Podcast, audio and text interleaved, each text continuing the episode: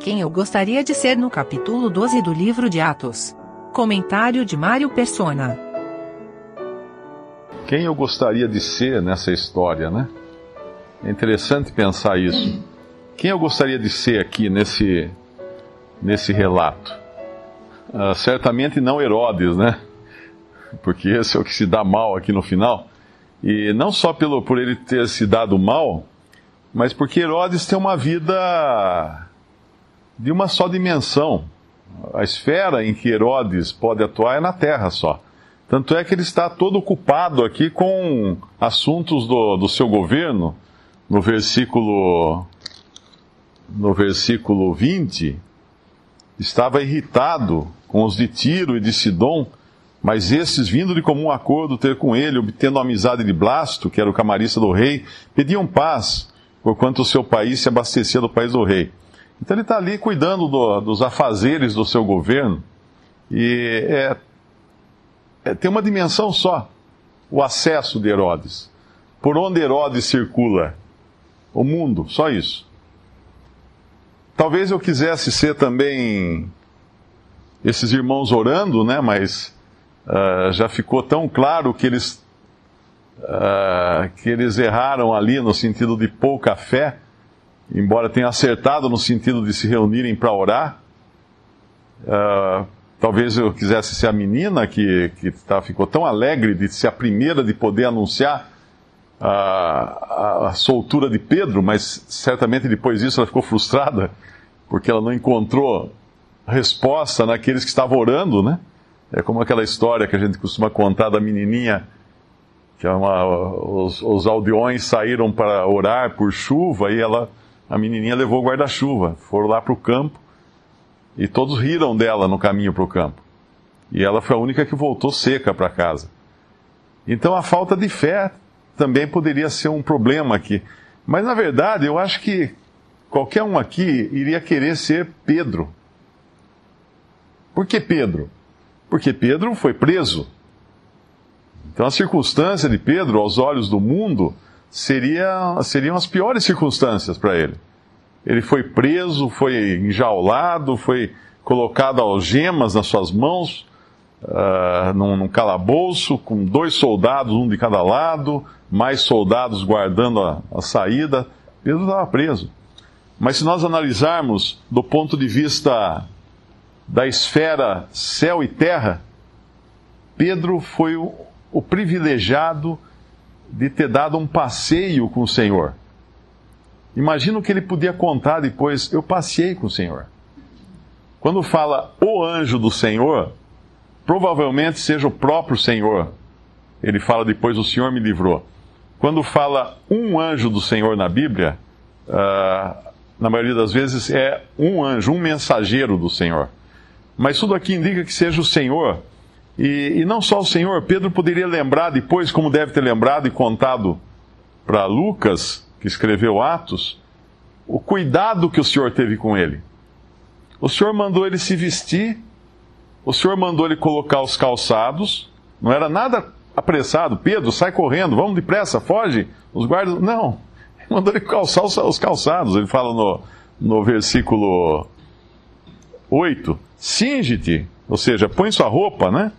E ata as tuas alparcas, quer dizer, amarra seu, amarra seu sapato. E não só isso, Pedro poderia falar assim: o senhor foi tão cuidadoso comigo que mandou eu cobrir as costas com uma capa, porque talvez lá fora tivesse sereno.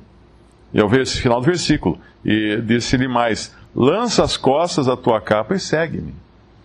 Então Pedro foi o mais privilegiado da história toda. Aos olhos do mundo, uh, aqueles que não podem enxergar além do, além da, da, do véu da, da matéria, né, uh, veriam só um Pedro preso. Quem viu Pedro entrar na prisão, ou talvez depois encontrou Pedro batendo na porta da casa, deve falar assim: olha, coitado, né? Ficou preso a noite inteira lá preso, né?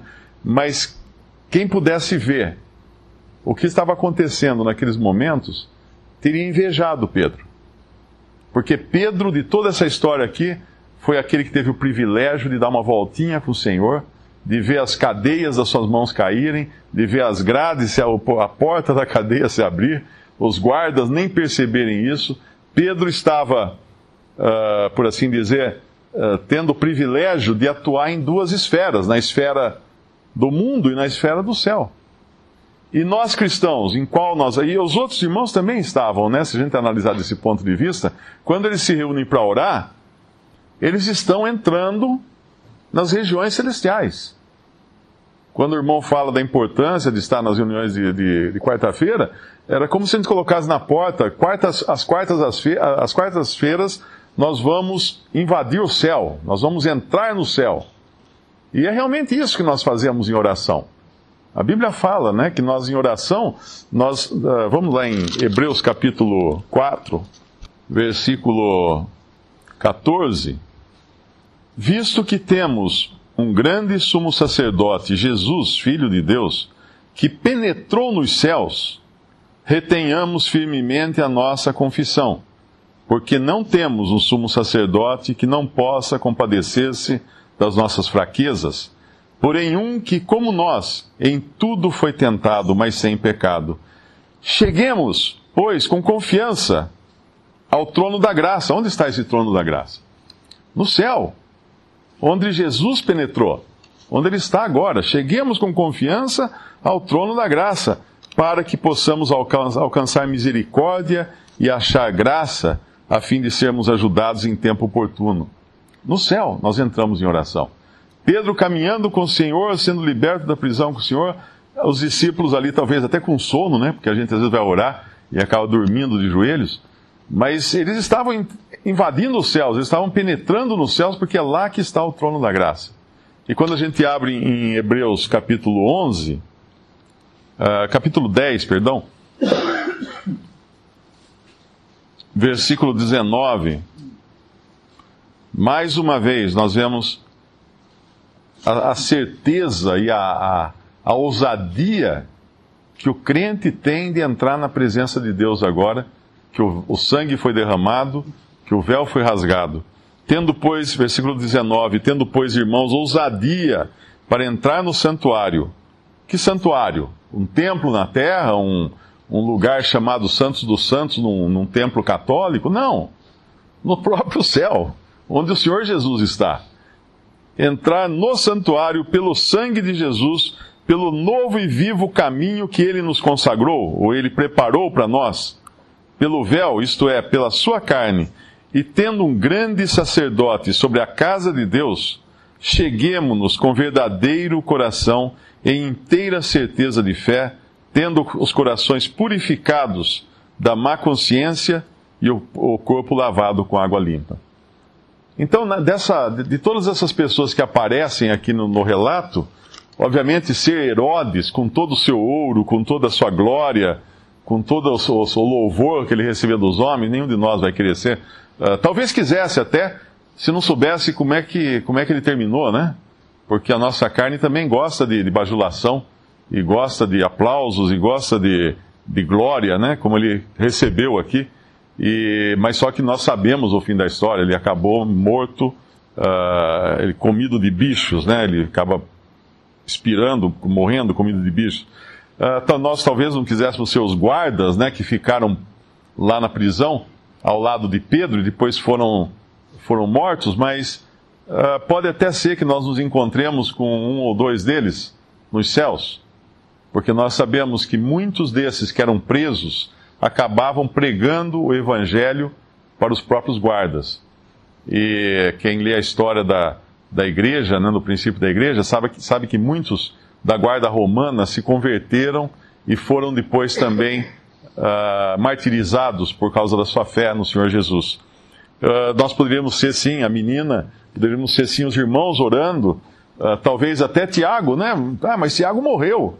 Sim, mas como diz Paulo, né? Uh, morrer é lucro, né? O viver é Cristo, morrer é lucro. Para Tiago também era. E para cada crente é.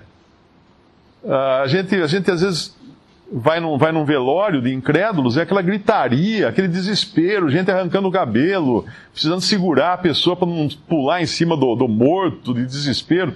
Você vai num velório de crente, o que aconteceu aqui? Esse pessoal não gostava do morto, né, do, do finado? Não, pelo contrário. Todos ali estão contentes, alegres, é claro, tristes de saudade, né? mas com a certeza de que ele está melhor. Ele já teve o lucro, né? ele já foi receber os dividendos, como se diz. Ele está com o Senhor, ele está na presença do Senhor. Então, enquanto esses oravam, Tiago estava com o Senhor. Enquanto esses oravam, Pedro estava com o Senhor. Então, a, a, a perspectiva do que são circunstâncias para o incrédulo, ela é completamente diferente da perspectiva do que são as circunstâncias para um crente. Então, quando acontece uma coisa uh, trágica, às vezes até, para o incrédulo, é trágico. Mas será que o crente precisa ter a mesma visão de tragédia do incrédulo? Não. Porque a, a esfera de atuação do crente não se limita à terra. Ela invade o céu, ela invade os lugares celestiais. E não há, não há para onde a gente ir que não seja o melhor lugar a presença do próprio Senhor.